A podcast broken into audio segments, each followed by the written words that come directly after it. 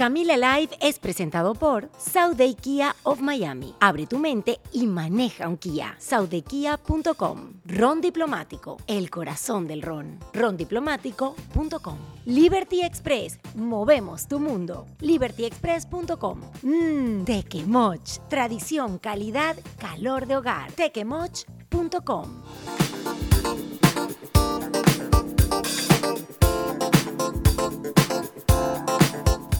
Hola, hola mi gente amada, sean bienvenidos a un nuevo episodio de Camila Live. Are you ready? Hoy estoy muy bien acompañada por esta súper invitada especial, Karina, cantautora, actriz, nacida en Perú, pero criada en nuestro amado país Venezuela. Una niña que a los 16 años se lanzó al mundo artístico y conquistó velozmente Venezuela y Latinoamérica con su primer álbum, Amor a Millón, del cual salieron temas que yo me los sé todos, chicas. Sal de Bueno, no voy a cantar yo porque para eso está. Para que porfis. La señora. Bueno, eh, Sálvame desde mi ventana y todos esos temas que marcaron a los venezolanos y de qué manera los venezolanos y muchas personas de Latinoamérica. Pero no solo Karina nos eh, dejó grabado en el corazón esos temas, sino que siguió haciendo música y cosas muy especiales y ahora, ¡boom!, volvió a salir con Me quiero, me quiero, me quiero, me quiero. a pesar de que tú, de que tú no me quieras. Mi gente amada, qué dicha que esta señora haya aceptado manejar tres horas para venir a Camila y bienvenida. Ay, mi amor, espero que valga la pena. no, por, supuesto que ya vale la pena. Además dije que sí porque eras tú. Ay, mi amor, ya lo veníamos hablando, ¿no? Que uno ya, ya a esta altura de la vida uno dice no cuando uno... Sí. Sí. Como que se deslastra uno de los cumplidos, de los compromisos. Sí, sí, sí son cosas que van pasando. Pero en todo caso, igual cuando por uno hacen algo así, porque realmente conocemos que las distancias son muy largas y manejar...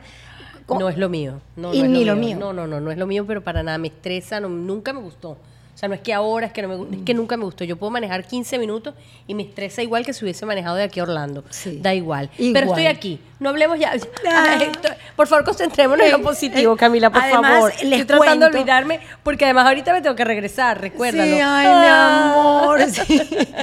Y Karina, bueno, la teníamos pautada para la semana pasada, pero ha atravesado una, una gripe fuerte. Sí que todavía la tienes por ahí. Ahí voy, ahí eh, voy. pero ya vas a salir con esta energía bonita y todo. Cari, yo quisiera hacer eh, un recuento de tu vida desde aquella niña de 16 años, que yo, yo debo confesarte que yo, yo he sido, soy y siempre seguiré siendo fan de ti, de tu música, de lo que representas como ser humano, como artista íntegro, como mamá, bueno, eh, realmente creo que eh, te admiro en todas esas facetas y como venezolana me siento muy orgullosa de que te sintamos nuestra, aunque naciste en Perú. Claro, claro. De que seas eh, eh, parte de, una etapa también tan bonita de Venezuela. Yo recuerdo la primera vez que te vi en vivo, en Sábado Sensacional. Ay, Dios mío, 1892. Y cantabas la canción del tacón. Quiero unos zapatos de, tacón, alto. Quiero ser tan alto como tú. Claro, eso fue la primera, realmente, que no está en ningún disco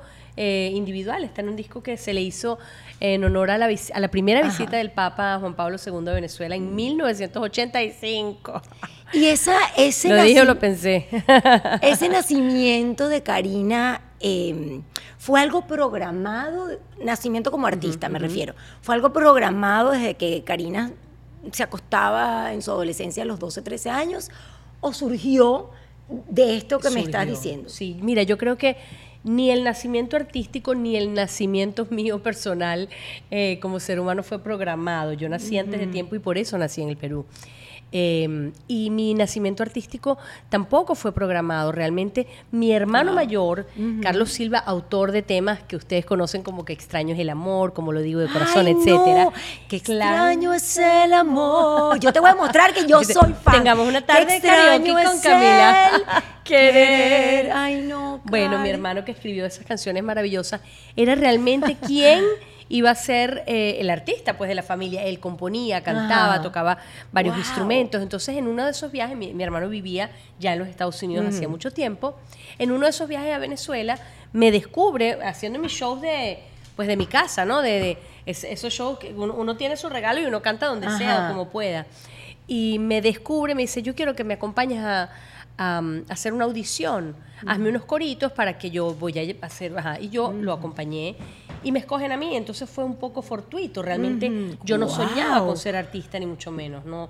Nunca te quitó el sueño. no, no, no, era una, una cosa que yo, eh, la niña que soñaba con ser artista, no, no, eso no lo soñé yo. De, tal, de tal manera que tal vez, tal vez, ese primer eh, encuentro sí. a los 16 años, 17, 18, en, ese momento en el cual todos los chamos quieren hacer tantas cosas, conocer novios, nuestros primeros besos, vivir. Vivir, vivir. De alguna forma... Me lo perdí. Te lo perdiste y te dolió, te impactó. Me dolió. Cuéntame eso. Me dolió después. Me dolió mucho después cuando, porque mientras estás viviendo eh, esta aventura de ser artista, que además no, como te, te, repito, no la tenía planificada, me parece un juego maravilloso. ¡Ay, me gané! ¡Ay, yo voy a ser artista! ¡Qué chévere! Y voy a cantar. Y entonces todas las luces, la escarcha, todo eso, eh, obviamente te embriaga un poco. Mm, claro. Y es divino y es rico y le agarras el gustico y vas para allá y vas para acá y vas para un lugar y vas para otro y conoces gente y vives una vida paralela a, esa vida regular que todo el mundo vive, ¿no? Eh, y al principio es muy em, eh, eh, excitante y después es muy doloroso, porque es una vida paralela. Empiezas a dejar de vivir todo eso, uno, que debes vivir, dos, que está viviendo toda esa gente que tú, con la que tú creces, con la que tú estudias, con la que, o sea, mis amigas empezaron a, hacer una vida, fueron a la universidad, yo empecé en la universidad, me tuve que retirar, la fama, el éxito, la cosa, la viajadera, el trabajo, ya toda esta aventura de colores, de escarcha, de, se empezó a convertir en un trabajo muy duro y muy sacrificado para mí, muy mm. rápido, porque además estamos hablando de una época donde las niñas éramos muy niñas. Éramos niñas de verdad. éramos una niña de verdad, que no estábamos con esa sabiondez y esa, y esa sinvergüenzura. Entonces eh, había, había otro, otros códigos muy distintos y yo sentía que me, me, estaba perdiendo. Y, y, sí, y sí me perdí de muchas cosas y sí viví, hoy entiendo lo que viví y lo que me perdí, pero en ese momento me dolió mucho y por eso paré. La primera vez que yo paré no tenía no tenía ni 20 años. Esa era una pregunta que tenía aquí reservada. Cuídate, ¿qué más que está hirviendo ese té? Necesitamos tu voz tal cual para cantar Me Quiero. Se me quemó, fue el exófago, la tráquea, Ay, no, Dios, cancelado, Dios te protege. Ay, no. Además, en Copa, ya me comentaron el cuento de la Copa, después se lo contamos.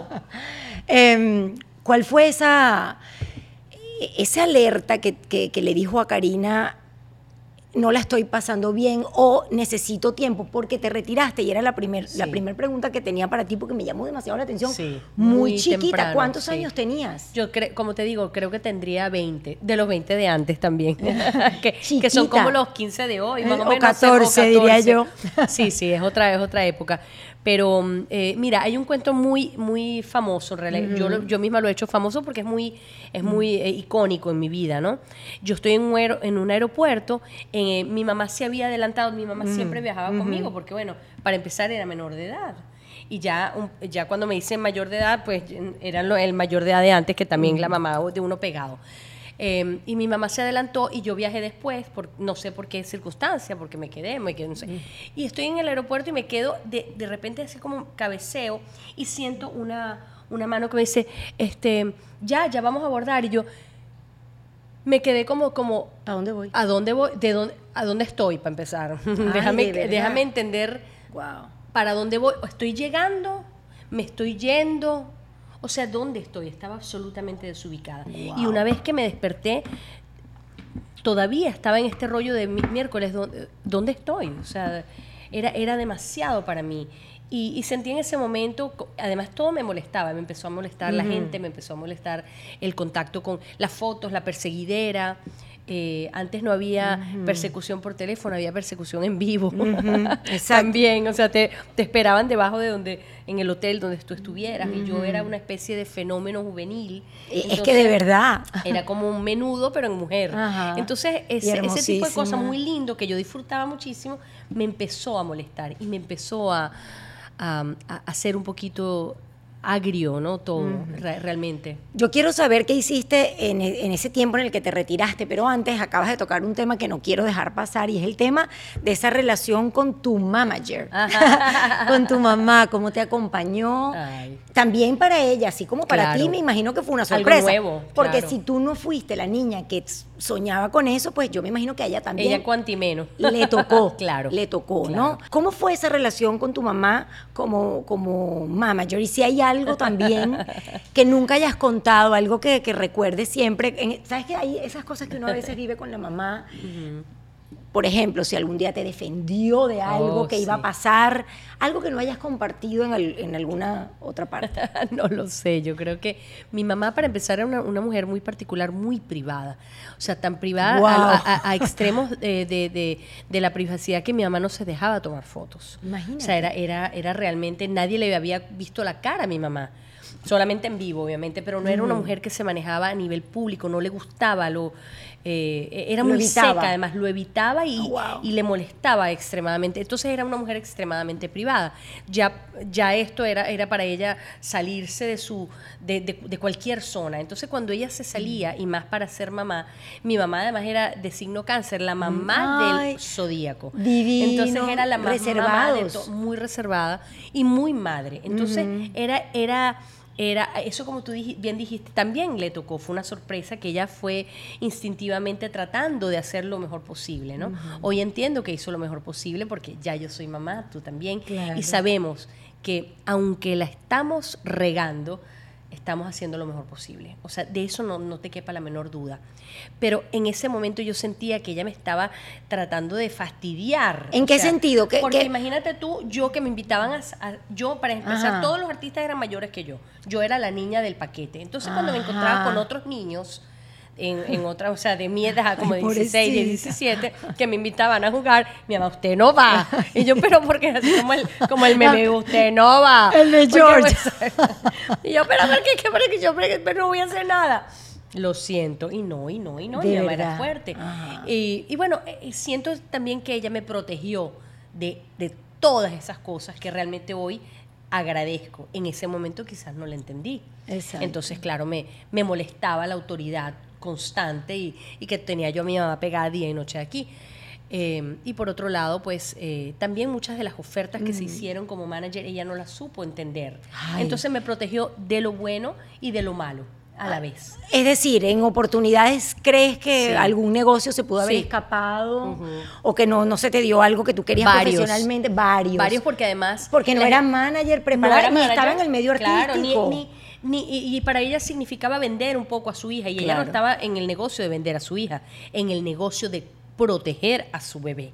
Entonces, eh, siento que se, perdieron muchas oportunidades y además mi mamá era muy dura porque era muy ella de, su, personalidad era así, era seca, era dura, era fría, entonces la gente la odiaba. Ay, gratis. Entonces viene la mamá y dice, Karina, Entonces, era la verdadera manager. La, tigresa. Entonces eso, para un mundo que al final también es un negocio, hay que saber un poco balancear. Que es muy diferente, por darte un ejemplo eh, sencillo, eh, que, puedan, que puedan la mamá de, Lucero era muy tigresa, pero, pero era más manager, o sea, ella entendía. Y era una mujer un poquito más dulce, era un poquito más accesible, un poquito más manejable.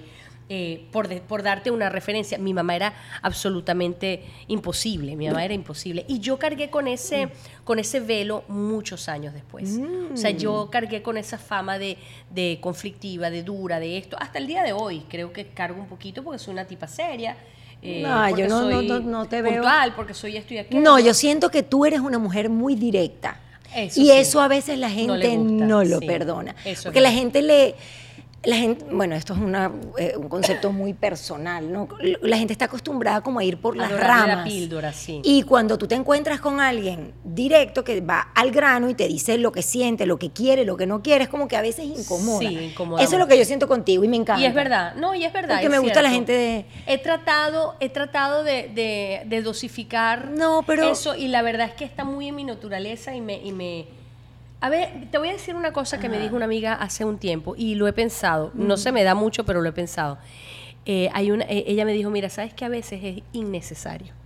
Ah, o sea, no solamente no te están pidiendo tu opinión, como no la tienes que dar, o sea, tienes que pensar un poquito, ¿será necesario que yo le diga esto? ¿Será realmente indispensable? Tremendo Eso va a cambiar realmente lo que es, ¿sabes? A lo mejor simplemente estás incomodando en, pos de, decir lo que tú piensas. Bueno, para empezar nadie te está pidiendo tu la opinión. Y segundo, a lo mejor estás hiriendo a, esa persona con algo que es totalmente innecesario. innecesario. Sabes que me encanta ese consejo de tu amiga, tremenda amiga, de verdad, es maravilloso porque es cierto. Eh, yo creo que siempre uno puede decir las cosas siempre que las diga con dulzura. Claro, claro. Y si son necesarias. Y, y ese, a veces es necesario, a veces, oye, no, yo le tengo que decir porque, porque de verdad no puede ser que... Hay otras veces que, ay, déjalo ir, déjalo ir. Sí. y si no te están preguntando. Y si no te están preguntando más. Entonces, en, en, pos de esa honestidad eh, constante, ya yo, ay, no, me canso porque no tengo otra forma. Claro. Entonces, a veces lo que tengo que hacer es autorregularme y a veces lo logro, la mayoría de las veces no. Perdón. volviendo al tema y para cerrarlo, el de tu mami, de mi que en paz descanse, de tu manager, eh, ¿recuerdas alguna pena que te haya hecho pasar, que eso es propio de la, una pena, por ejemplo, pues no tiene por qué ser tal vez con algo profesional, de repente con un novicito, con una gente de, del medio que a ti que te encantaba y que tú estabas esperando que, no sé, alguien de menudo, que fíjate no sé, una pena que te haya hecho pasar. Mira, mi mamá me hizo pasar una pena, pero como inversa, una cosa muy rara. Eh, ella que era como de, no, esto, no, y, es muy dura y muy correcta. Una vez yo estoy saliendo de un canal y un gentío y una cosa y una bulla y se, se presenta entre toda esta gente en México, me acuerdo, un señor, un señor, no, un muchacho muy alto, muy guapo, y él me dice, mira toda esta bulla que está aquí y todas esas cornetas que están tocando, claxon, no sé cómo les llamen, pito, eh, eh, que están tocando toda esta gente, que yo estoy, yo estoy parando a toda esta gente en la mitad de la calle, porque yo no me voy de aquí hasta que tú no me digas dónde te estás quedando.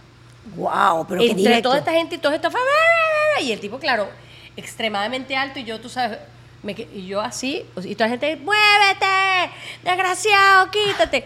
Y mi mamá me hace así, dile ¿Qué? Entonces como, dile. Y yo, imagínate, mi madre. ¿Qué pasó ahí? Pero ¿qué pasó, sucia? ¡Qué loca! Entonces, bueno, mi mamá le gustó el tipo. Pues. Ay, qué le gustó para ti. Le gustó para mí. Ah. Pero me hizo pasar pena porque imagínate, yo estoy la estrella y no sé qué. Y yo, bueno, bájate un poquito para yo decirte, mami, dile tú, porque imagínate qué pena. Con ese eh, personaje Duré cinco años de amores. Cállate, no puede ser, pero es hermosa la historia. Bellísima, bellísima. Me imaginé que me ibas a decir que nunca se dio nada. Cinco se dio un, gran amor de mi vida, un gran amor de mi vida. El primer amor, tal vez. El primer amor, el primer gran amor de mi vida. Wow. ¿Y es del medio artístico? No, para nada, no, no tiene nada que ver. Pero vivimos una historia muy bella y fue muy ah. bello y, y, y hoy me doy cuenta que, que mi mamá tenía razón. Ah. Karina, es demasiado pícara. mi mamá tenía razón y además buen gusto, porque siempre le gustaron los hombres bellos. Era lindo. Bello. Ay, Karina, volviendo, ahora ya que, bueno, tu mamá que en paz descanse, todas las bendiciones. Volviendo al tema de ese retiro eh, del medio artístico a los 20 años, yo de verdad que tuve, que tuve que escuchar eh, bien esa entrevista porque yo dije, no escuché mal. No, sí, sí, sí, me fui. Y, además tenía muy poco tiempo dentro de todo eso, imagínate. Claro, era. Apenas cuatro añitos, o sea, era. Fue. Lo que pasa es que todo fue tan grande y tan rápido y tan eh, violento en mi proceso artístico y toda la, pegada de Karina fue tan, tan, tan, tan loca que pareciera que hubiesen pasado 10 años, pero realmente pasó muy poco. Y ese, ese primer periodo de mi, de mi, carrera es muy intenso, pero es muy corto. ¿Y eh, qué hice? Bueno, em, sabes que uno empieza, es que voy a recuperar el tiempo perdido es que mm. voy a recuperar y voy a recoger y voy a, voy, eh, a echar para atrás y voy a... Mm. mentira, eso no sucede. Pero uno intenta. O sea, yo, por ejemplo, esa vez lo intenté. Entonces dije, voy a... Para empezar, yo tengo mi plata y voy a... Me voy a gastar. Porque es mía, me la gané yo. Era la primera vez, yo no sabía cuánto tenía, dónde lo tenía. O sea, yo como que, bueno, mami, entonces dame mi... Mis reales. Mis reales ¿Cómo? No sé, dame mi plata, mi cosa, mi chequera, quiero firmar un cheque, quiero hacer, quiero usar mi tarjeta. Entonces la primera vez que yo este, soy independiente, una mujer supuestamente. Entonces me fui, me fui a viajar, me fui a Israel mucho tiempo, me fui, bueno, eso, fui a supuestamente a a recuperar este tiempo que yo supuestamente habría perdido. No recuperé nada, descubrí que eso es mentira, que ya lo que pasó hoy ya pasó ah, y ya no se vuelve para atrás, no hay forma, lo que usted no vivió hoy ya no lo vive más, o sea que vívalo. y, y, segundo, que no hay nada que recuperar, que todo eso yo lo había vivido, lo había disfrutado, lo había... Este, eso, vivido. Entonces, nada, regresé con las tablas en la cabeza, me había gastado un ¿Cuánto tiempo después? Mira, yo no sé, porque entre una cosa y otra empecé a hacer, eh, eh, me regresé y luego me volví a retirar rapidito porque empezó también un proceso legal importante donde yo le dije a la disquera, mira, estaba pasando que yo me hice muy grande en una disquera local. de mi país. Y esta disquera local era local, venezolana, Sonoro era venezolana. Y yo me hice muy grande y al hacerme muy grande ya no cabía más dentro del el país y dentro de los mm. pequeños mercados que tenía Rodben. Y Rodben no me quiso dejar ir o mm. alquilarme o prestarme o licenciarme como artista. ¿Eso qué quiere oh. decir? Que yo me quedé muy, era un pez muy gordo en una pecera muy pequeña. Y yo ¿Pero y qué pasó allí legalmente? Bueno, yo le dije que, bueno, yo, yo no voy a, ganar más dinero, pero tú tampoco. Voy, o sea, y yo tranqué el, el, juego. Yo misma me tranqué el juego. O sea, tú tenías tu contrato por tantos años o por tantos discos y dijiste no grabo más. Pero eh, no está el artista obligado a grabar. Claro, claro. pero yo lo que le dije al, al, presidente en ese momento, que además hoy, hoy entiendo que era una persona muy, muy joven. Ajá. Eh, o sea, para mí era un señor y resulta que no. Que Cuarenta y pico de años, cincuenta. Treinta, Ah, no, chica, cállate. Era un hombre, pues sí, sus treinta. Exacto. Eh, yo le dije, es que tú me tienes que, tú me tienes que dejar crecer, no es que me dejes ir. Yo me acuerdo que le cité incluso el, ejemplo de Madonna. Madonna eh, firmó por primera vez con una disquera que se llamaba Sire Records, S-I-R-E. Sire Records fue un tipo que la descubrió, que no sé qué, y la firmó. Pero ella se hizo tan grande que él lo que hizo fue dársela, o sea, licenciársela sin que dejar que fuera de él a ah, Warner, a Warner Brothers, pues, que la hizo el, el, el, fenómeno universal que y yo le dije mira Madonna Confiro entonces ganas tú gano yo gano él ganamos todos pero me tienes que dejar este crecer. Y bueno por sus huevos no lo hizo. Ajá, pero ¿y qué pasó? Porque tenías que grabar, grabaste, no grabaste. Ya no grabé más, ellos me metieron una demanda muy ah, larga por todo lo que ellos iban a dejar de percibir los próximos años de mi contrato. Y tú te quedaste sentada sin grabar. Yo me quedé trancada sin grabar, sin nada. ¿Años? Pero años. Wow. años, años. Y luego nos llamamos, nos sentamos. Yo le dije, mira, yo no puedo vivir sin hacer esto. Claro, porque me estoy secando como una mata o sea, como una planta seca, me estoy, me estoy muriendo. O sea, no era cuestión ya de dinero, yo había hecho bastante dinero, o sea, podía vivir sin hacerlo un rato largo, y así fue, pero era una cuestión de, de, que esto, yo nací para hacer esto. Claro, y lo haces... Eh, eh, es, sublime, de verdad, como lo haces. No, gracias, gracias. Es espectacular escucharte. Además, hay algo que tú tienes, lo que pasa es que Confiro, como acabas de decir tú, me encanta esa Confiro. Estás medio malita de la voz y yo traje hasta para que me cantaras una pista, una pista, un pedacito chiquitico, porque tú tienes algo que no tiene todo el mundo. ¿Qué será? Eh, pobrecita, que estás como... No. Tengo tos. no. todo el mundo tiene tos. No. Tú cantas igual en el disco que oh, en vivo y es ah, para mí eso es increíble. De hecho, estaba escuchando una de tus entrevistas, eh, la verdad con Chatén, que lo amo, y cuando vienen de comerciales, eh, tú estabas cantando Me Quiero. Y se confundía entre el Me Quiero que estaba en el video y el me Quiero que tú estabas cantando allí. Entonces, es que creo que la gente aprecia mucho eso porque cuando tú vas a, oír una cosa en vivo quieres oírla como tú la oyes en tu cabeza y tú la oyes en tu cabeza como la oyes en el nada, en el disco, en el álbum. En... Dos pedacitos chiquiticos. dos pedacitos. Yo, porque es que yo soy fan, es que tú no vayas a creer que, ay, que Camila, es que yo, es que yo soy fan. Y además me la sé, yo te echo una Pero tienes que decirlo como los maracuchos, es que yo soy fan. No, los guaros, no maracuchos. Ah, pero como Un pedacito. Siento un vacío entre tú y yo. Entiende, nunca fuiste mi amor. ¿Cuántas mentiras tengo que inventar para alejarme de una vez de ti? Siento una pena que quisiera gritar. A veces bravo. Que no se puede amar. Un pedacito de esta otra. A la chingada. perdón, perdón. O sea, yo quiero pararme, cantar. No, tú te lo juro, es wow. explotarme. Eh, es que este pedacito, este Abusarme. pedacito. Este pe- ah. Ah. Todas me las sé, todas las Qué amo. Soy- es que no te podía. Segunditos. di- Además, estás cantando igual, mija. ¿A quién tratas de engañar, amor? Por favor, ya sé que este es el final. Muy bien. ¿A quién le importa dónde ir esta vez?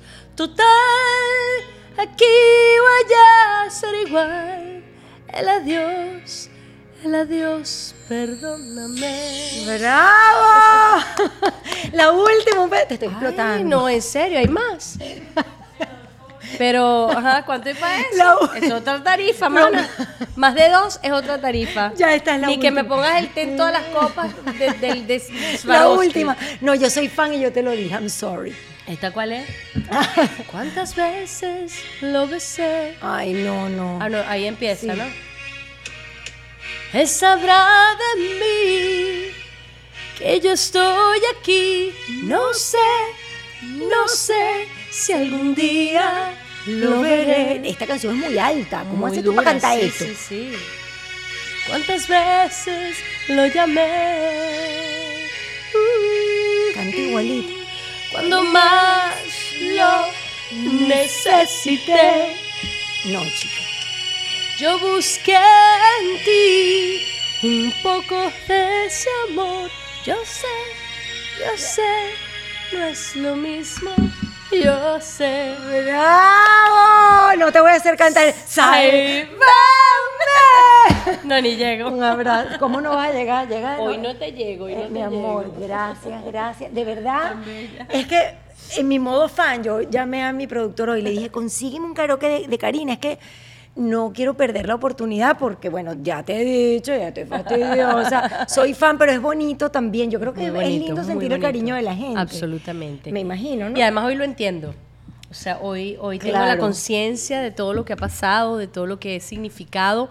No yo, sino mi música, mi voz, de cómo he acompañado a la gente a través de sus vidas, de, de que hay momentos que yo he estado ahí para tanta gente Claro. sin saberlo. Y Claro. eso y eso es muy conmovedor porque Sí. ya voy ya tengo 37 años en esta carrera. Guau, Es increíble. mucho, mucho tiempo. Y la gente ha vivido muchas cosas conmigo y a través de mí. Entonces eso es importante, es valioso. Y hoy lo entiendo, hoy lo, hoy lo entiendo, hoy, hoy lo puedo concientizar y, me, y lo agradezco mucho, mucho. Entonces, cuando dices que hoy lo entiendo, es como que yo, yo siento, a lo mejor estoy equivocada, siento como que tal vez en algún momento de tu vida, de más joven de lo que eres hoy en día, no, como que, mm, como que no lo valorabas. Claro. Fue así, ¿no? Claro, es que Tal no vez. lo sabes, ¿no? Claro. Estás en el rollo de, de hacer, de hacer y, y, y todavía, o sea, uno está en... Pero hay que parar y entender qué significa, eh, qué hiciste y dar, eh, porque al darle el, el valor a eso, te das el valor a ti también. Claro, o sea, obvio. importante porque has dejado marcas indelebles, eh, importantes, profundas, que son significativas.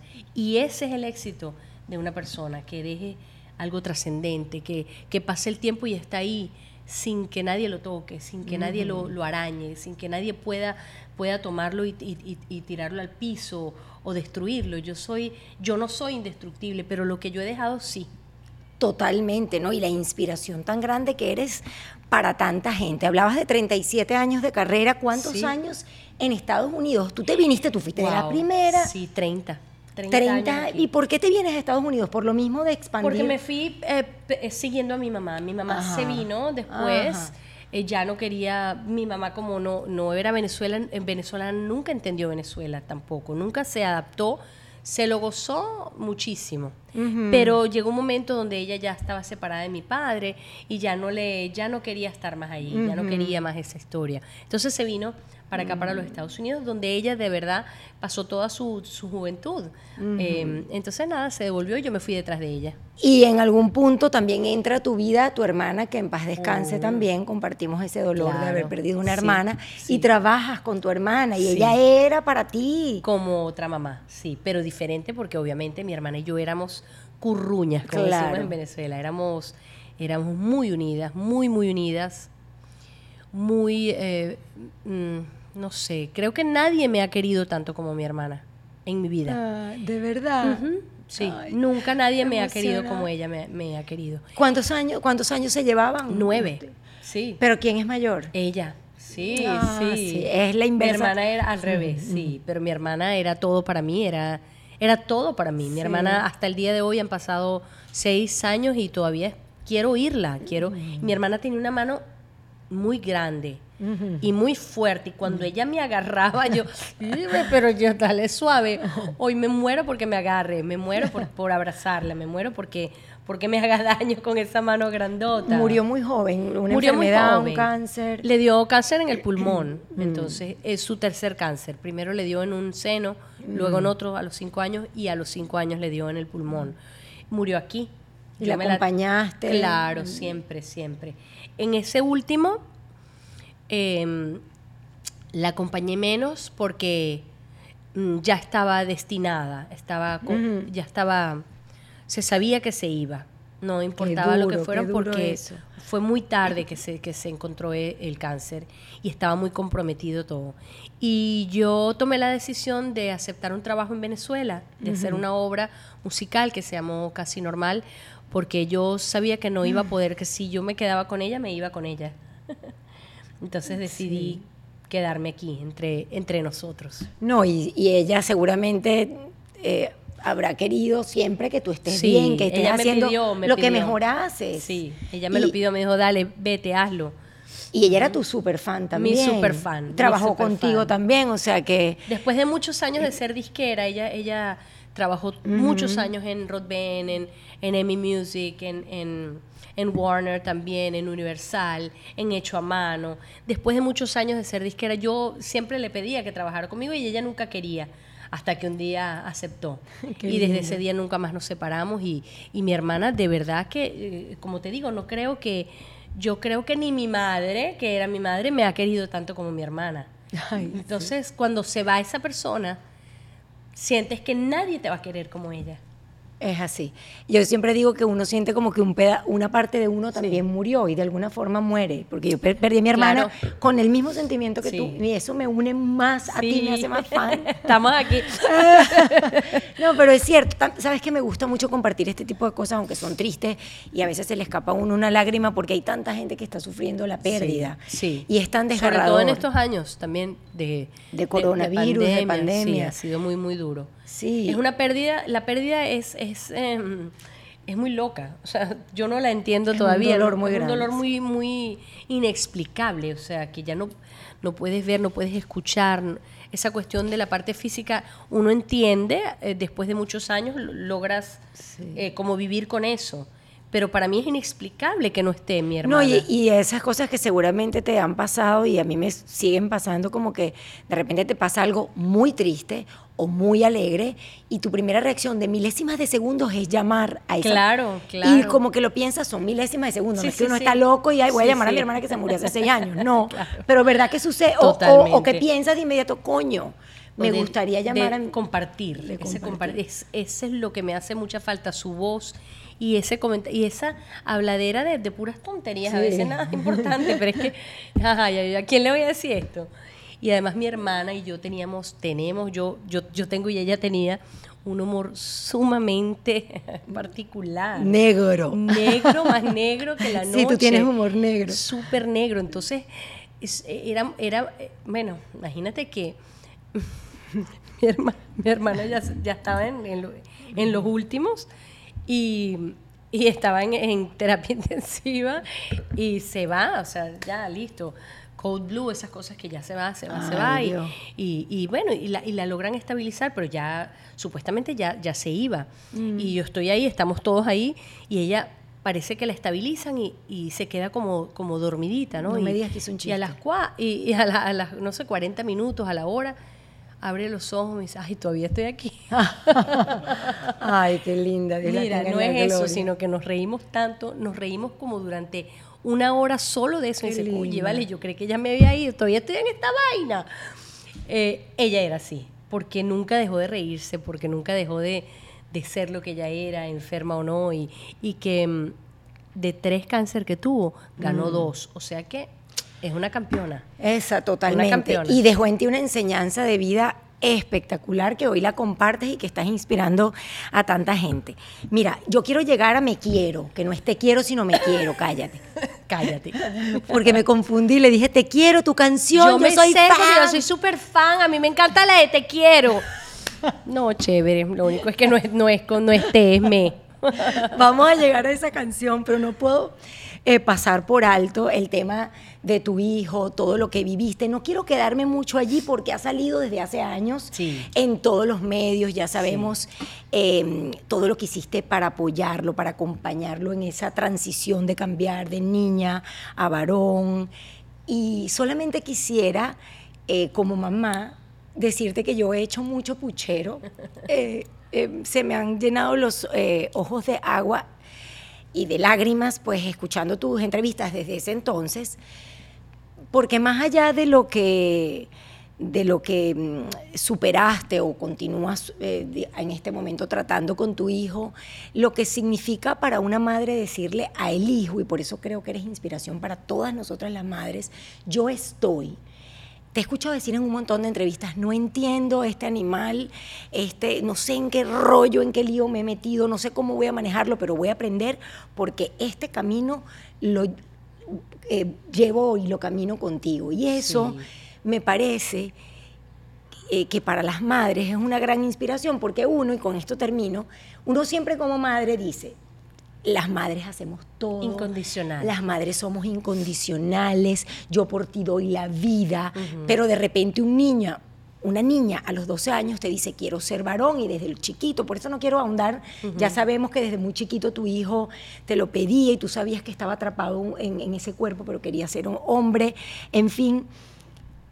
Qué sabiduría la de una madre que de verdad, de verdad dijo, yo te acompaño, no lo entiendo, pero estoy aquí porque al final de cuentas, para las personas que se quieren cambiar de sexo, para las personas que eh, quieren cambiarse de carrera, para los que no quieren estudiar nada, eso es lo que tiene que ser una madre, ese soporte y ese apoyo.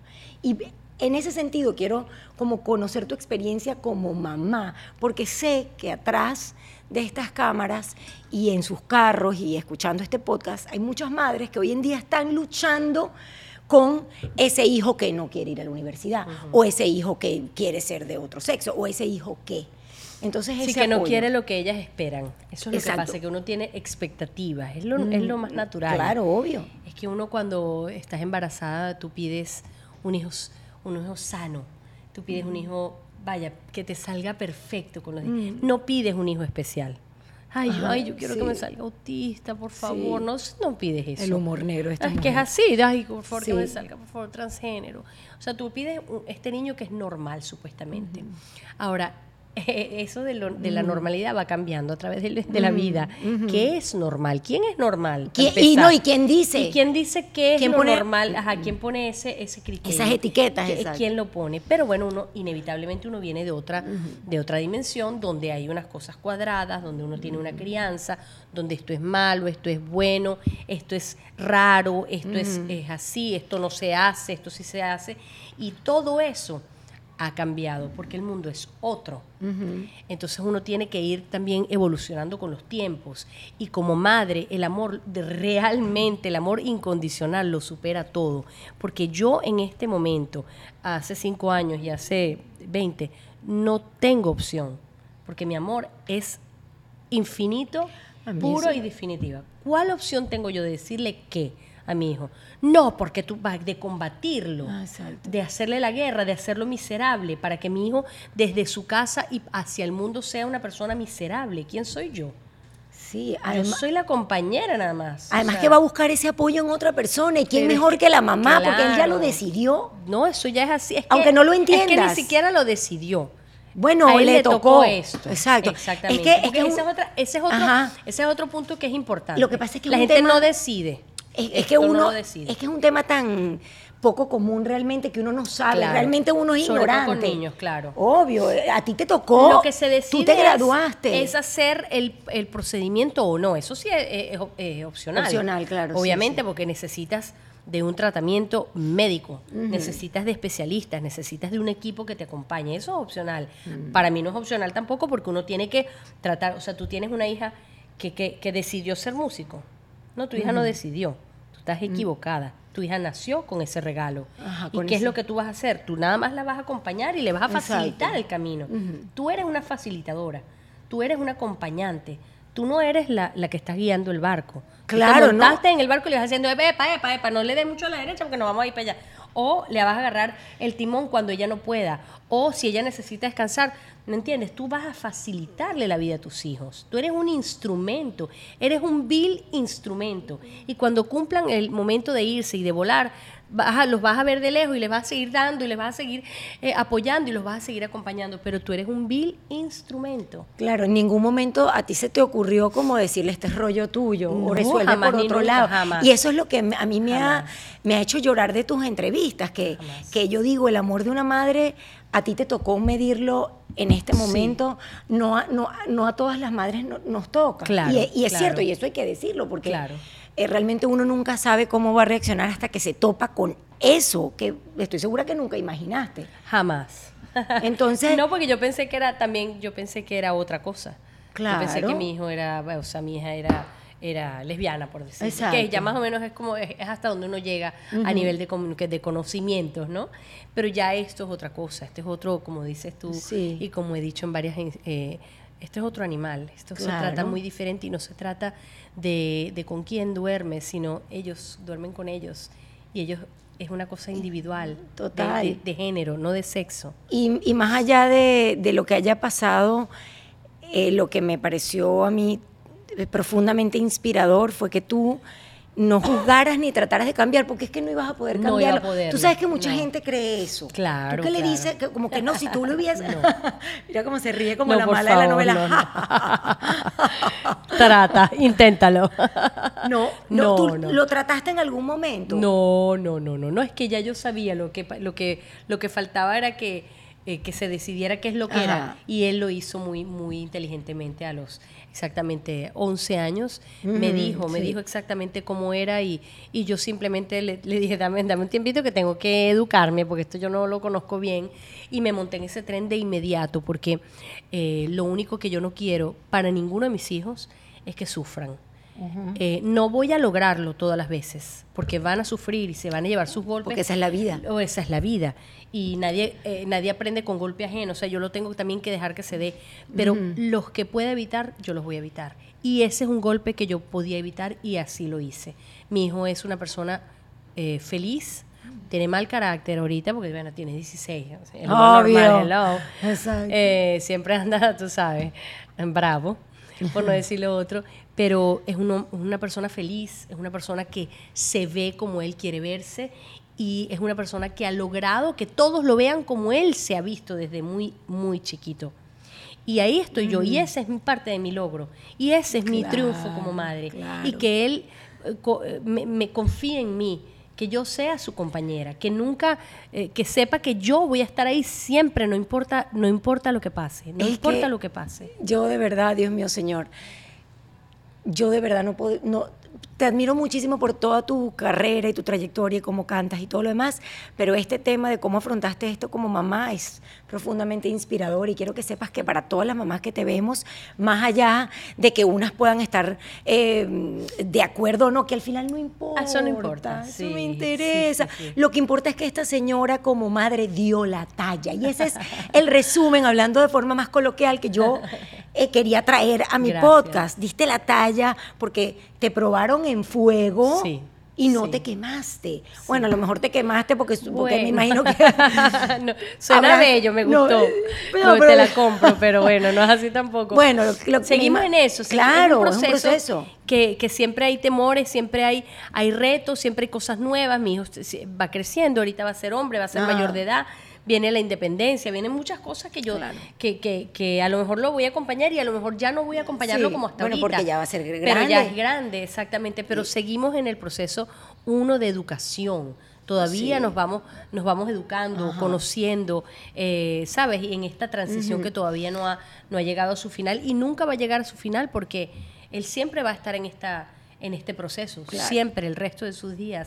Así es, lo que rescato es que no lo dejaste solo. No, jamás. Y lo que lo quería mencionar en el en este podcast porque nuestros hijos cuando pasan por sus problemas, por sus incertidumbres, por sus miedos, por, por sus dificultades, por todas esas cosas que pasan, los chamos merecen, si usted parió a un muchacho, hágase responsable. Exacto, merecen tu acompañamiento. Y eso lo va a llenar a él de amor. Y no hay nada en el mundo que se valore más que el amor. Entonces, te el aplaudo de una madre, además, De una madre. y tú debería, de verdad que mereces todos los premios este, como mamá. Y nunca te dio miedo compartir tanto, porque yo veo que no solo con la vida, ajá, y eso quiero un poquito hablarlo con la vida de tu hijo, con tu vida también eh, privada, con tu matrimonio, que no sé si estás casada. No sé, chicas, la verdad no estoy, no estoy segura. o sea, casada, sí, sí, que casada sí. Pero ahora, eh, a ver. Karina, me confunde, te voy a decir por sí, qué. no, no, no. Yo vi una entrevista. No, tú me confundes. Porque, ¿cómo tú me vas a preguntar eso? ¿Qué, vas a, ¿qué voy a saber yo? Para empezar. Es que ¿Qué voy a saber yo de eso? Es que yo veo una entrevista y entonces me en una entrevista dijiste que estaba, que estaba separada. Entonces, Estoy separada, pero, sigo casada. Pero dijiste que te estabas dando un tiempo. Y, nos estamos dando un, un, break. Para volver, pero. Exacto, para volver, sí. ¿Cómo que un break para volver? O sea, un break, un break o sea, un espacio para volver. Estamos, estamos volviendo, pero eso todavía no ha ocurrido, porque él todavía vive en su ah. casa, yo en la mía. Ah, eso es lo que quería. Ah, eh, pero, Ese es el punto al que quería Pero se disfruta, en el medio se disfruta. Uno va viviendo como vaya viendo, vamos Tú sabes Somos como unos novios que no se quieren. ¿Sabes? La gente es así como que no se quiere. Karina, estás loca para No, no, no, esa gente como que, bueno, todo el mundo, mira, la señora que viene a limpiar, me pregunto, viene, ¿ya se mudó el señor Marcelo? Y yo, mmm Mm, creo que no. Yo creo que él no se ha mudado todavía, porque él se va a mudar, ya tiene el estudio en la casa, ah. pero él no está todavía.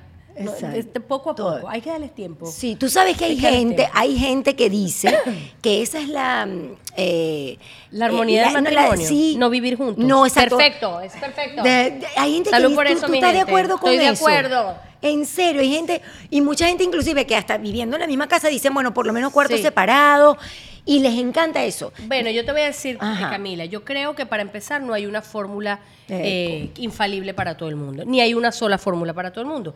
A la gente lo que le guste, lo que le funciona, mientras no se hagan daño y no hagan daño a los demás. Punto, es así de básico. y mira que yo soy escorpio, yo soy posesiva. Yo tengo mis cosas y yo me yo por eso. con un acuario. Imagínate tú, yo cuando yo creo que lo conozco, cambia. Ay, Oye, vale, ¿hasta cuándo, señor? ¿Cuántos años tienes con él? 23, vamos a cumplir 24 años, ya mucha, mucho, mucho tiempo. Entonces uno entra en la etapa de que, ay, bueno, ¿y ya para qué? Más vale ah. malo conocido que bueno por conocer. Más vale no Y cuando tú dices eso, ay, Dios horrible, ¿no? Y cuando él y él no se pone bravo. claro, seguramente. No, no creo, no creo. Él no, él no tiene alma. Pero de hablar de esas cosas. Mentira. Mentira. El que nunca ve, el que nunca ve. Mira, ahí está. Ay, mira, palabra cierta. Vamos a ver si es él. Vamos a ver si es él. Tú, a ver, a ver. Vamos a ver, si es él. Si es él Cállate. No, muéstralo. ¡Ay, el tipo es bruja! Ay, no. Aquí somos brujas. Mira, Dios, mira. Aquí está Marcelo. Marcelo, papito. Esto Esta mujer está enamoradísima. No, enamorada. Pero es que ella, es así. no, yo no quiero, yo no quiero vivir sin él. Claro que no. Yo creo que. No, mira, él, él me jodió y yo lo voy a joder hasta el final de sus días. mentira, mentira. No, pero hablando de. No podemos vivir sin nosotros. O sea, yo no puedo vivir sin él porque de verdad yo necesito, yo tengo mi intensidad y la tengo que canalizar bien canalizada. Exacto. Y él debe ser ese depósito de, ese receptáculo de toda mi intensidad, porque él se lo merece. Ajá. Y yo también me merezco su, intensidad porque él es loco. Él es una persona de otra, de otra, de verdad, de una genialidad máxima. Lo, lo admiro como no admiro a ningún hombre. Y eso es parte de amar. Absolutamente. Es parte importante de amar, esa enormemente, sí. Hay cosas que no me gustan ni, y nunca me van a, gustar, pero puedo vivir con ellas. Entonces ahorita estamos realmente ya ahorita entrando en materia, estamos negociando, eh, no se han cumplido todas las, cláusulas, pero ahí vamos, poquito a poco, y no hay apuro. Yo no tengo nada mejor que me esté pasando en la vida. Eh, y yo creo que nos merecemos una oportunidad. Él es una persona que merece la pena y yo mm, también. Yo creo que nuestro matrimonio merece la pena una oportunidad. O dos o tres, da igual. Bueno, lo que, lo que toque. las que vengan, exactamente. Dios quiera que, lo logren. Y bueno, la vida al final es también para disfrutarla y estar feliz. Para disfrutarla, absolutamente. Pero volviendo al tema de, hablar, que yo veo que tú eres demasiado honesta y, habla, y, y compartes mucho. ¿Eso no te ha traído problemas? Sí, claro. Como que llegues a tu casa y Marcelo te diga o tus hijos ah, te porque ya me prohibió, que ya él no va a salir en nada y no quiere que lo ponga ah. en nada y no quiere que... Eh, tampoco es que lo, hice antes mucho, pero ah. ellos, ninguno de ellos, ni de mis hijos ni nada, no les, gusta. no les gusta, nunca les gustó. Entonces, muy poco, o sea, he compartido, por ejemplo, lo de mi hijo lo compartí y fue un error, porque yo pensé que era una ah. cosa más, eh, una cosa menor. Y ahí tuve que echar para atrás. Y de hecho, ya, ya tenemos mucho tiempo que no hacemos nada y él ya no quiere hace tiempo. Y me parece justo, yo, yo obedezco su... Cuando tú hablaste lo de tu hijo, fue, o sea, lo decidiste sola, no se lo... No, todos lo decidimos, yo se lo comenté, lo quería hacer, nos parecía buen plan, mm. pero no, pero... O sea, cuando, cuando se hizo la primera mm, inyección, por ejemplo, de, detenerle el crecimiento eh, hormonal como, muche, como mujer, eh, yo, yo lo hice como una cosa como que fui a, a, recoger un, diploma. Pues. O sea, una cosa que no sabía que iba a ser esta envergadura de, noticia como se hizo, que se viralizó, que se, que se exageró, que se expandió como la pólvora. Yo nunca pensé que iba a ser eso. ¿Y de eso te arrepientes? de eso me arrepiento porque mm. fue una torpeza. Sin querer, fue una torpeza. No, no, ni lo programé para una cosa ni para otra. Es como una cosa normal. Pensé que ay, yo estoy aquí en Estados Unidos, aquí todo es así, Claro, no, y tú eres una mujer eh, natural, espontánea, auténtica. Sí, que no lo pensé mucho. No lo pensaste mucho, pero tú sabes que te voy a compartir algo que yo le digo a mis hijas y que yo trato en la medida de lo posible de hacer con mi vida eh, personal no es que yo sea nadie para dar consejos, pero como tengo dos niñas y están las redes sociales y toda la cosa, yo siempre les digo que la red social es como un es como abrir el grifo de algo. Tú lo abres y empieza aquel grifo, grifo y, aquella agua a rodar y ya no hay nada que puedas hacer. y cuando compartes es como que le estás dando el poder. O sea, yo te compartí lo de la inyección, entonces tú me puedes opinar de la inyección porque yo te lo compartí. Correcto sí creo que hay ciertas cosas que... Pero fíjate, yo entiendo, que, eh, yo, yo, yo, siempre estoy abierta a esa crítica porque mm. entiendo ese, ese proceso, entiendo que tú abriste la puerta y por ahí entra todo el mundo. Exacto. Ajá, ¿quién Dios a dónde dijo que, que, que, que, hay que ir vestido mm. así ni nada? No, yo lo mm. entiendo. O sea, no, es que me molesto por lo que la gente me diga, no, yo me lo busqué, yo, yo abrí mi boca y ya, y ya lo dije. Lo que me arrepiento es de haberlo hecho, punto. Exacto, sí, porque, te generó un fastidio, me generó una cosa que yo perdido, ¿verdad? que yo no estaba así, que yo no estaba, no estaba en eso, ¿me entiendes? Ni, ni, ese era el, motivo. Si yo hubiese querido hacer un circo de eso, wow, hubiera podido. Entonces yo me retraje de eso Ah, eh, esperamos unos tres meses e hice un programa con una señora muy, muy seria aquí que se llama Teresa Rodríguez en Univisión, un poco para informar eh, de la situación, porque ella había salido de una manera seria, de una manera formal y de una manera educativa. ¿Por qué? Porque lamentablemente en Latinoamérica hay muy poca información, sobre todo de este proceso en los niños. La gente cree que es una decisión, la gente cree que es una opción, la gente cree que tú puedes evitar. Pero como tú le vas a dar permiso a ese niño, entonces vienen los, religiosos. Maldita sea, te vas a podrir en el infierno. Ay, todo Dios ese santo, bendito sea el creador. Eh, todas estas cosas que al final lo único que hacen es eh, atormentar a los niños, que los niños se quieran matar, que los mm. padres quieran este, eh, sacar a sus hijos de sus vidas y de sus casas, que la gente busque la calle. Y no estamos para eso, ni Latinoamérica ni el mundo. Nosotros estamos para ser mejores personas. Y estos niños, estos y todos los niños especiales de todo tipo, vinieron a darnos lecciones importantísimas en la vida, mm. a, a transformarnos como seres humanos, hacernos mejores, más eh, que entendemos mejor, más abiertos, más flexibles. No, y a, y a, dejarnos canalizar por lo más importante y lo supremo, lo, bueno, lo que realmente tiene valor, que es el amor. El amor. Absolutamente. Así es. Tú sabes que mientras hablabas de tu hermana, yo voy para aquí, para allá, por allá. ¿Nunca le escribiste una canción a tu hermana o a, o a tu mamá? No, Porque tú escribes. No estoy, no estoy lista, no, lo he pensado, lo he pensado. Eh, pues yo me imagino. Lo he pensado. El día que escribas. Tengo así, esa cicatriz ahí, tú sabes, todavía blandita, pero, pero obviamente les tengo que dedicar, les dedico mucho, los he, los he pensado mucho y a, medida que va pasando el tiempo, uno entiende más, pero también los piensa más. Claro que una sí, forma diferente. Me hacen más falta, sí. A mí me hace muchísima falta. Pero sí, sí voy a escribir un día para ella. Pero me quiero si la escribiste. Me quiero la escribí para mí. Además, es prima hermana de todas, de todas las que has hecho. O sea, tiene tu sello. Me quiero, me. Conchale, no conseguimos para que cantara Me quiero. No, esa no la vas a conseguir. Que ya, ya, ya. Yo ya, no, que, porque la verdad es que. Yo me la sé. Le yo te dije... que esto, esto tiene una bolsita de té, pero la verdad que es whisky. Mentira, mentira. Este sitio porque la señora no nos aceptó vino ni. Hoy no acepté ni la diplomático ni nada. Eh, me quiero, la escribiste con. Con Fernando Osorio y Judy Buendía. Claro que sí, grandes, grandes. Esta pandemia nos dejó eh, la oportunidad de volver a reencontrarnos. Yo, por ejemplo, que tenía años que no escribía, volví. O sea, retomé eso de escribir, que me parece maravilloso, entre esas de esas actividades que uno hizo en la pandemia, ¿no? Que vamos a reinventarnos, dale, vamos a volver a escribir. Eh, esa fue la palabra de la pandemia. Total. Reinventarse. Total, total. La frase, pasé de ser la última en tu lista a ser primera en la mía. Coño, qué buena. Y tengo que decirte que esa frase no es mía. Ay, cállate la boca. O sea, toda la idea, yo, yo les digo a ellos, miren, tengo esta idea, quiero que, y, la, canción se va a llamar Me quiero, me quiero, me quiero. Entonces él me dice, bueno, yo creo que se puede llamar solo Me quiero. Okay. Le podemos quitar los otros dos y lo ponemos en el coro. Qué intensidad, Karina. Oye, vale, pero cálmate. Entonces fuimos escribiendo y esa frase que realmente es la frase de la canción no es mía. ¿De quién es? Esa de Fernando, por supuesto. Fernando, el que, tiene, más, el que tiene más kilómetros que la capa de Superman. Wow, y la canción de verdad espectacular. Es maravillosa, es una gran canción. No es porque no es porque lo diga yo o porque yo esté involucrada en ese proceso, pero es una canción que, que lo dice todo, porque ese amor primero es el que uno se tiene que tener y el que a veces uno aprende tarde en la vida. Sí, hay otra parte de la canción que dice que eh, eh, como que me enamoro eh, me quiero, eh, como que te enamora, que, que tú eres el, el, amor de tu vida. Yo soy el amor de mi vida. Exacto, esa, esa, sí es mi frase. Ah, ¿Viste? ¿Viste? Coge, gracias. Exacto, que yo soy,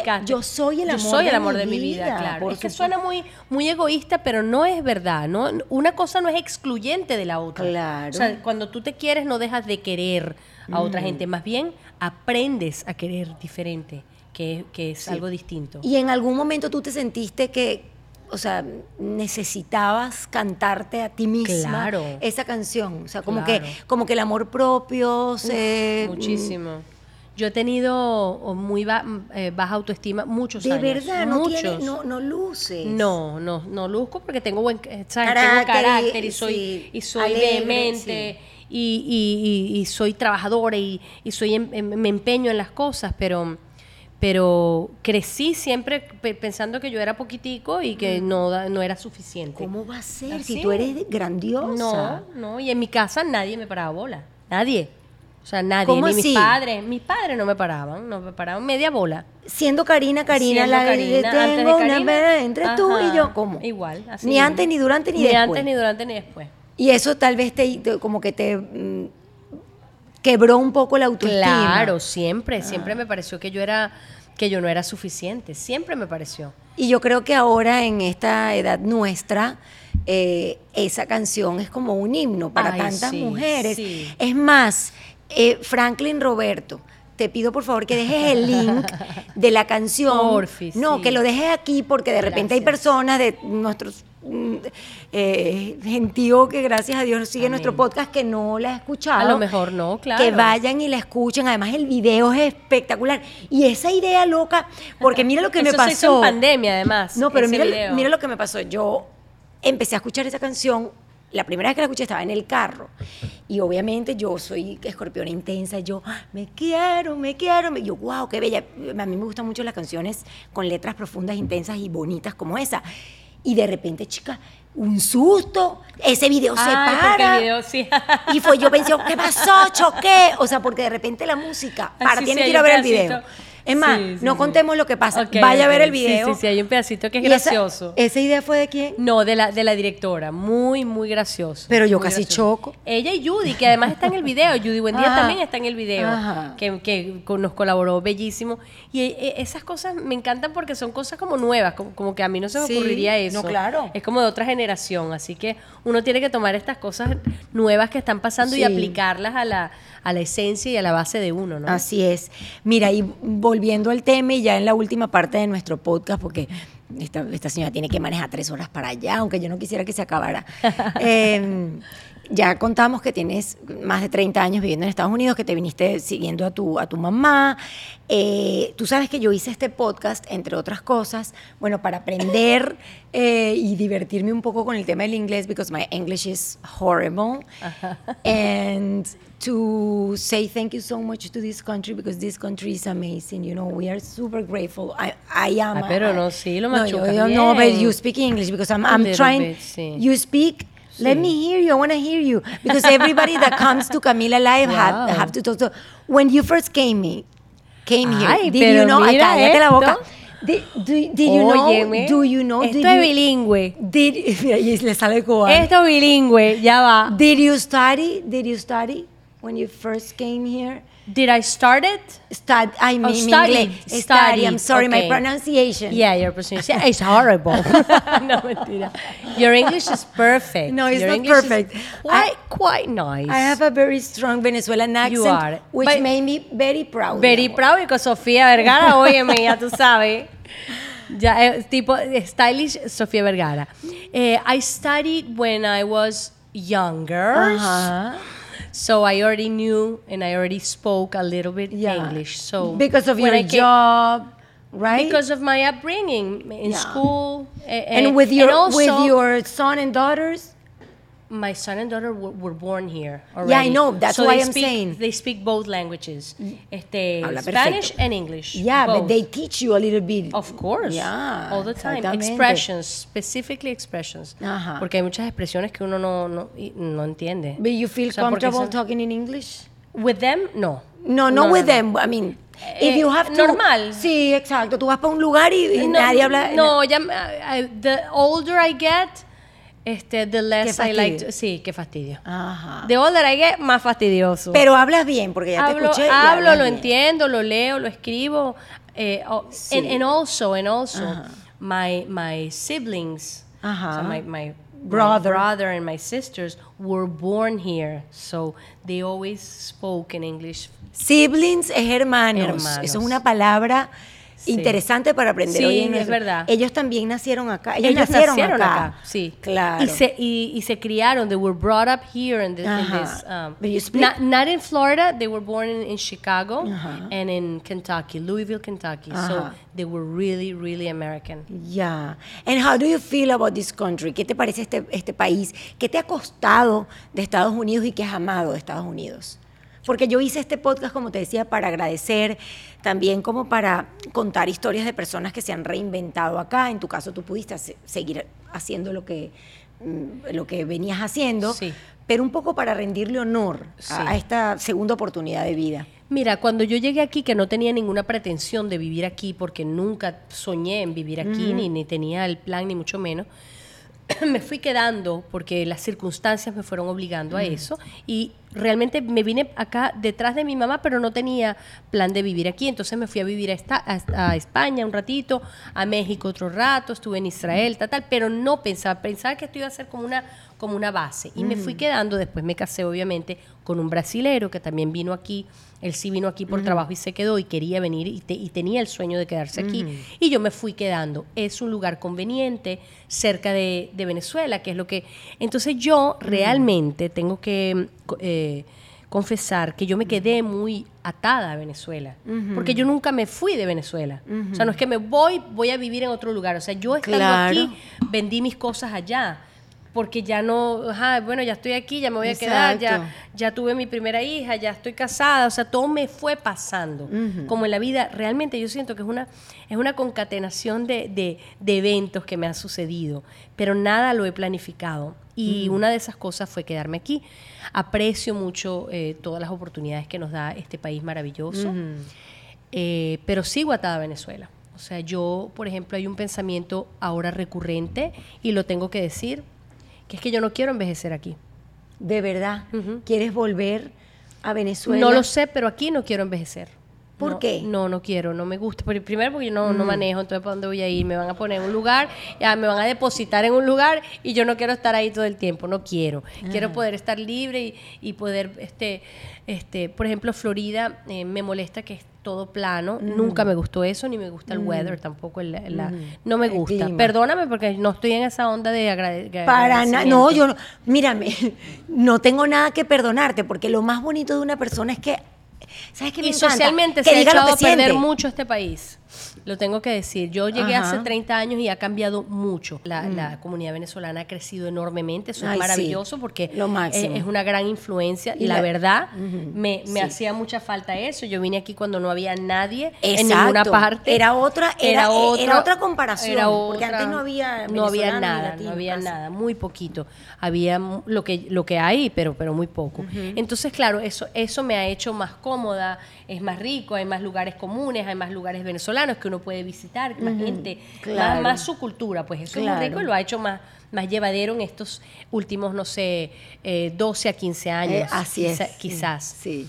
Em, pero antes eh, eh, era un lugar más, más frío en ese, en ese respecto. Sin embargo, eso lo compensó haber tenido a mis hijos aquí. Mis hijos son de aquí, se sienten muy de aquí. Mi hija mayor se siente que es, o sea, la de Florida. O sea, ella es una gator, una, una vaina que no entiendo. Pero ellos, son de aquí. Claro, obvio, nacieron aquí, son americanos. Son americanos. Venezolanos también. Son como una mezclita. Sin embargo, yo, yo, eh, este, yo no tengo arraigo aquí no lo tiene. Está bien y me encanta que lo digas porque al final de cuentas esa eres Ni hago idealizaciones locas de que aquí yo me hice, yo no me hice aquí. Yo ya cuando yo llegué yo, yo ya era y ya había hecho y ya tenía un camino.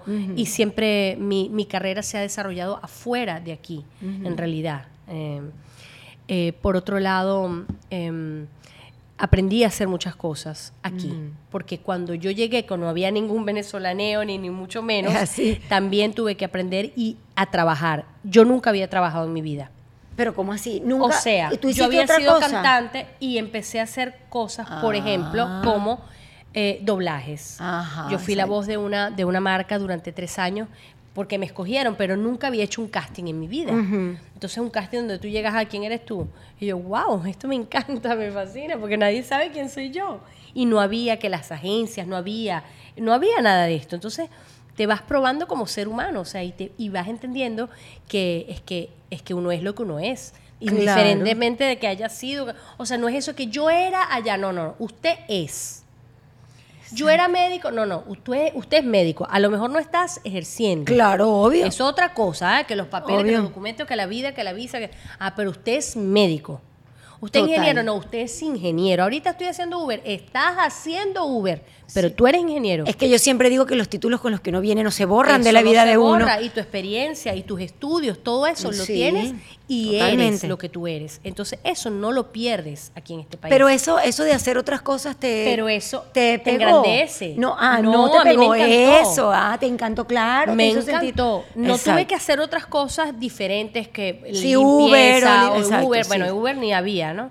Claro, pero, pero pero esos casos de tanta gente que lo tiene que hacer. Que no importa, que hay que hacer lo que hay que hacer y que eso te engrandece, eso te prueba, eso te da el golpe final para que tú digas, no, vale, ay, me pongo este sombrero hoy, es como, es como ser mamá y limpiarle el trasero a tu hija. Bueno, ¿y cuál es? Ay, ¿a quién se lo va a mandar a limpiar? Exacto. Ay, límpiame ahí porque imagínate tú, voy a estar todas hediondas. No, es que tú tienes que, que meterle a la vida y eso te hace más grande y te hace los sombreros de tu vida más, más, más amplios, ¿sabes? Yo tengo muchos sombreros y me los pongo. Total. Me encanta ser handyman, me encanta hacer cosas de bombillo, de, de, hacer, por ejemplo, el wallpaper. me encanta. me encanta hacer las cosas en mi casa. A mí me encanta eso. Y que llames al handyman, ¿no? Ningún handyman. Yo misma soy. Porque me encanta. Y es muy lindo que lo digas porque este podcast lo escucha mucha gente que se vino y tuvo que reinventarse haciendo otra cosa completamente distinta. Eso y te engrandece y te, y, te, y te prueba, te prueba a ti lo que tú realmente eres. Claro, claro. Sí, te pone a prueba la pizarra porque ahora tú me vas a poner a prueba a mí y a la audiencia, a nuestros seguidores espectaculares, three phrases and three words in bueno, yo English. Voy a hacer, yo voy a hacer four phrases and one word. Okay, amazing. You can do whatever you want to do here. You're not going to tell me what to do. Yeah, of course. Estoy cansada de eso. ¿Quién, ¿Quién carajo le dice a Karina qué hacer? Dime tú. Hablar. Nadie. Aquí, aquí todas de una vez. No, ponme una, primera y, la, y, la, vamos explicando porque la idea es que la gente aprenda y esto es eh, la parte favorita del podcast. La gente aprende eh, las frases y bueno, espectacular porque a eso vinimos, a reinventarnos, a aprender. A mí sí me tocó reinventarme completamente. Pero bueno, Pero yo, te agarré, yo te agarré, yo te conocí cuando tú estabas viniéndote para acá tú no te acordarás. yo no me acuerdo. No te acuerdas, pero estábamos en un, en un lugar en Caracas donde te conocí, un lugar que estaba cerradito, un segundo piso, conocí a, ti y a tu esposo, yo estaba con el mío. y nos conocimos, hablamos y fuimos ah, amigos, los mejores amigos esa noche. Y yo, ¡ay, qué chévere! Y te vas para Miami, voy a tener una amiga en Miami, qué chévere. Y, te y tú te venías. claro, es que yo cuando, yo cuando, me vine, yo juraba que iba a trabajar en televisión. Sí, qué ilusa. Qué ilusa. y aquí terminamos, aquí terminamos. tienes empresa, tienes. Bueno, claro, tengo mi emprendimiento espectacular. bueno, esto puse till, pero. aquí tienes el borrador si quieres. Until. Until. Hasta. Ok. A ver si. Ahí está la cámara, lo mostramos. It's not over, it's not over. Pero Ah, perdón, perdón. No, no importa aquí, It's not over until the fat lady sings. No se ha terminado hasta que la señora gorda cante. Esto es una expresión muy gringa. It's not over till the fat lady sings. O sea que eso sale de, de la ópera, porque siempre en la ópera el momento más cumbre es cuando sale la gorda y canta. La gorda siempre es la del personaje principal. Entonces aquí nada está listo hasta que viene la tipa principal. Ajá. Lo escogí porque, bueno, porque Me yo gusta, soy, claro. Yo soy una gorda que canta. No, chico. Para nada, tú eres loca. Aquí no está, ¿Y estás más flaca? Estoy más flaca, claro, mi amor, porque me corté el estómago. ¿De verdad te Claro, operaste? claro. Ay, pura vagabundería, pura sinvergüenzura. Pero es que ahorita todo el mundo se opera. Bueno. Y tú ves a la gente de repente, George hace una rutina de eso que te haces pipí en la risa porque él dice, tú de repente ves a la gente flaca, flaca. Sí, sí, sí. Y tú dices, dieta y ejercicio. dieta y ejercicio. Mentira. tú lo dices, te Yo lo digo, pero yo lo digo en la vida real. Claro, obvio. Mentira, mentira. Eso es pura sinvergüenzura. Este, yo no, no es para todo el mundo. Ajá, de pero bueno, Sí, de verdad que no es para todo, porque es un sacrificio tremendo. Claro, es Eso no es así como que, ay, o sea, no, que yo prefiero hacer la dieta. tres moléculas de arroz. no, no, como tres moléculas, porque yo me hice la ah. manga y le dije al tipo, no me vaya a quitar el 80% de mi estómago, porque yo necesito vivir. y necesito, y ya tengo 53 años, tampoco estoy para eso. O sea, voy a hacer un festival, el festival del pellejo. No. Ay, chica. Ajá. It's not over till the fat lady sings. Phrase number one. Vamos Phrase number one. Bravo, la borro. Sí, bórrale y vamos con la otra. Chica, pero me encanta que hayas compartido eso porque pasa mucho que la gente se opera, de repente reaparecen flacos y... Mira, el día que yo me operé yo dije, coño, este, otra que la perdió.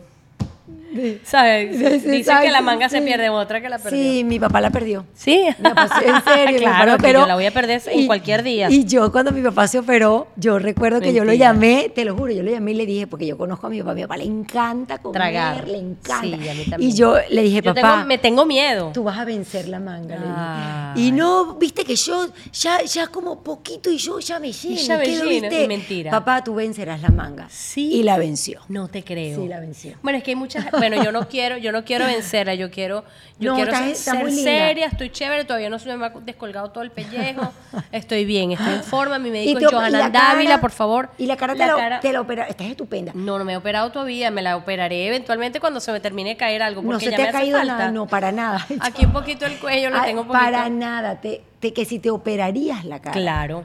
No la cara, pero un poquito este, me quiero estirar un poquitico. Sí, yo no sé, sí, yo creo que me da miedo. Yo sí, no, a mí también me da terror, pero yo no sé. Pero hay que llegar eh, al, al, momento, sí, para saber si uno.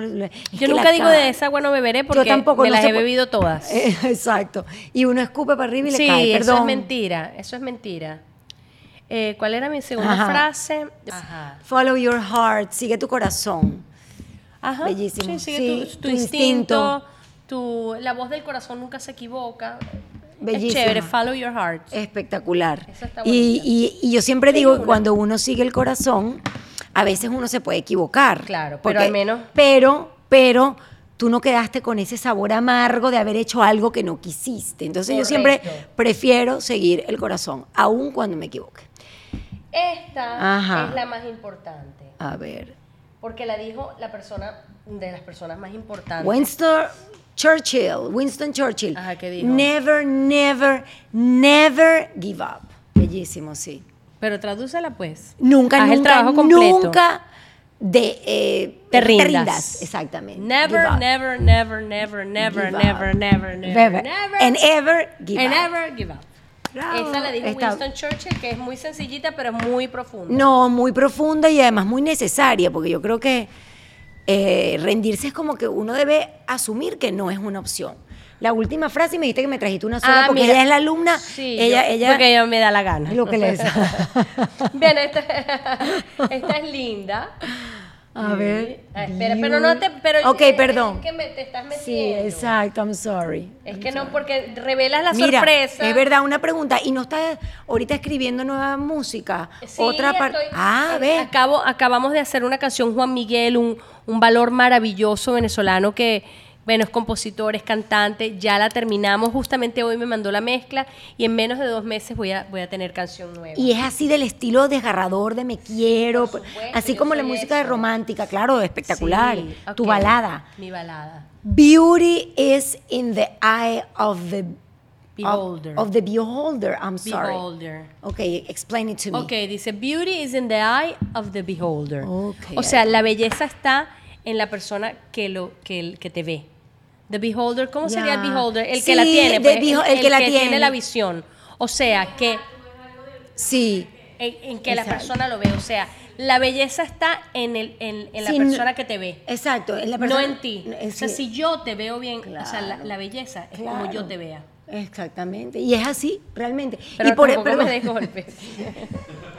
no es para tanto. No es para que le destruya el, No es el para que me reloj. destruyas el reloj. Porque además no te tenemos reloj. No tenemos aquí reloj. Camila Canaval. ¿No tienes reloj? No tengo reloj. Ay, pero mira, no, de verdad. Pero te tengo algo que quiero regalarte ¿En serio?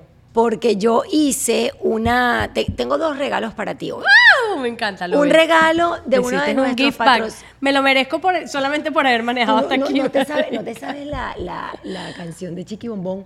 Me lo merezco, cállate. Me tengo- Eh, me lo merezco, lo- sí. eh, Tengo la personalidad, tengo la personalidad, la te tengo, la tengo. Y hago con ella lo que quiero. Esa canción es para ti.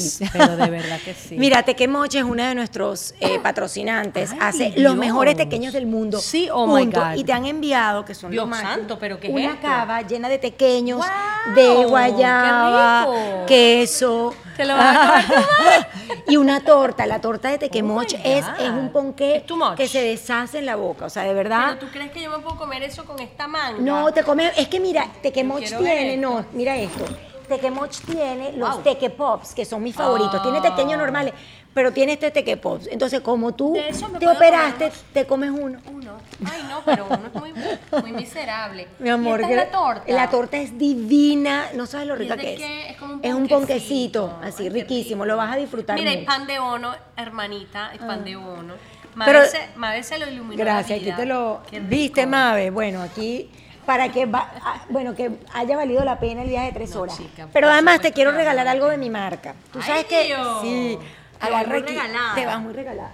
Tú sabes Qué que yo siempre digo que las mamás, y además que te he piropeado mucho tú en tu faceta de madre porque has sido inspiración para todas las que queremos ser buenas madres. Tú eres una gran madre. La- Tú sabes que sí. Las mamás eh, somos managers de nuestros hijos. Tú tuviste, o sea, y tenemos demasiadas cosas en común. Tú tuviste tu manager que en paz descanse, que eh, uno nunca como madre quiere cometer algún error, pero estoy segura que hizo muchas cosas más Sí, buenas sí, sí, que los claro. errores, porque aquí estás tú, tu Claro. talento, tu carrera, que tu carrera continúa altísima, bueno, después de 37 años. Es decir, Sí. que como manager hizo un gran trabajo. Absolutamente. Pero además, hoy en día tú eres manager de tus hijos y de qué manera, porque como te dije anteriormente, te probaste en fuego.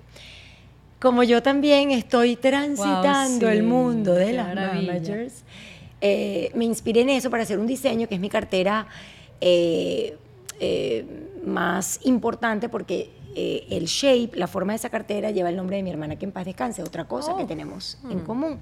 Esa cartera se llama Valentina, fue mi primer diseño con el que yo arranqué mi marca hace siete años. Es una de mis carteras más vendidas y acabo de hacer una edición limitada que se llama Mamager y te la oh quiero regalar. ¡Wow! Ah, y la tengo en inglés o en español, ¿cómo la prefieres? Ah, la tengo ¿Y cuál es español? En inglés la tengo en este es en español, ah, Mamager y el Momager. No, no, Mamager. Me bueno, y viene con su pouch, que también puede salir con él, porque tú eres una tremenda madre. Me encantó. Y una maravillosa Mamager, y mira, la está súper linda por dentro, grande. Ya te veo que te gustan las carteras grandes. Bueno, porque ¿qué le queda a uno? Uno lleva ahí toda su vida. Esto es para que lleves la vida adentro. En la vida misma. Va con mi corazón, con mi agradecimiento, con la inspiración tan grande que eres para mí, para nuestros seguidores, para el público que te ha admirado y que ha disfrutado y que se ha despechado y que, y que se ha tomado los vinos con tus canciones. Gracias, Karina. A ti, mi amor, a ti. Eres una tipa muy, muy emprendedora, muy escorpio. Sí, ciertamente nos une muchas cosas y tenemos muchas cosas en común. Y, y nada, me honra muchísimo que, que hayas logrado todo esto y lo que viene para ti, porque ese trabajo que tú que tú tienes ahorita con tu hija, wow, ese sí es challenging, ese sí oh es un reto divino, pero va a ser de los más deliciosos que tienes en tu vida. Además, tienes una vida preciosa con tu esposo, que además es un bello, con tu otra Es un bello, pero igualito siempre hay su detalle, como dices tú. Su detalle.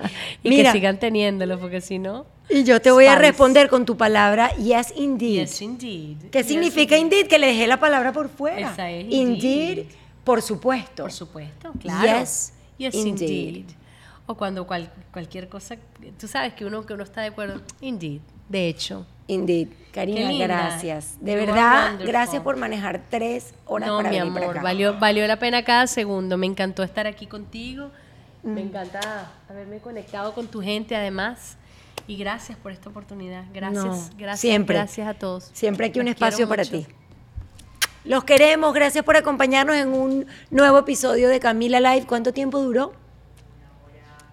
¡Wow! Una hora 24. Naguara. Es que una gente que no se sabe resumir. ¡Wow! Sí. Camila Live fue presentado por Sauday Kia of Miami. Abre tu mente y maneja un Kia. SaudayKia.com. Ron Diplomático, el corazón del ron. Rondiplomático.com. Liberty Express, movemos tu mundo. LibertyExpress.com. Mmm, Tequemoch, tradición, calidad, calor de hogar. Tequemoch.com.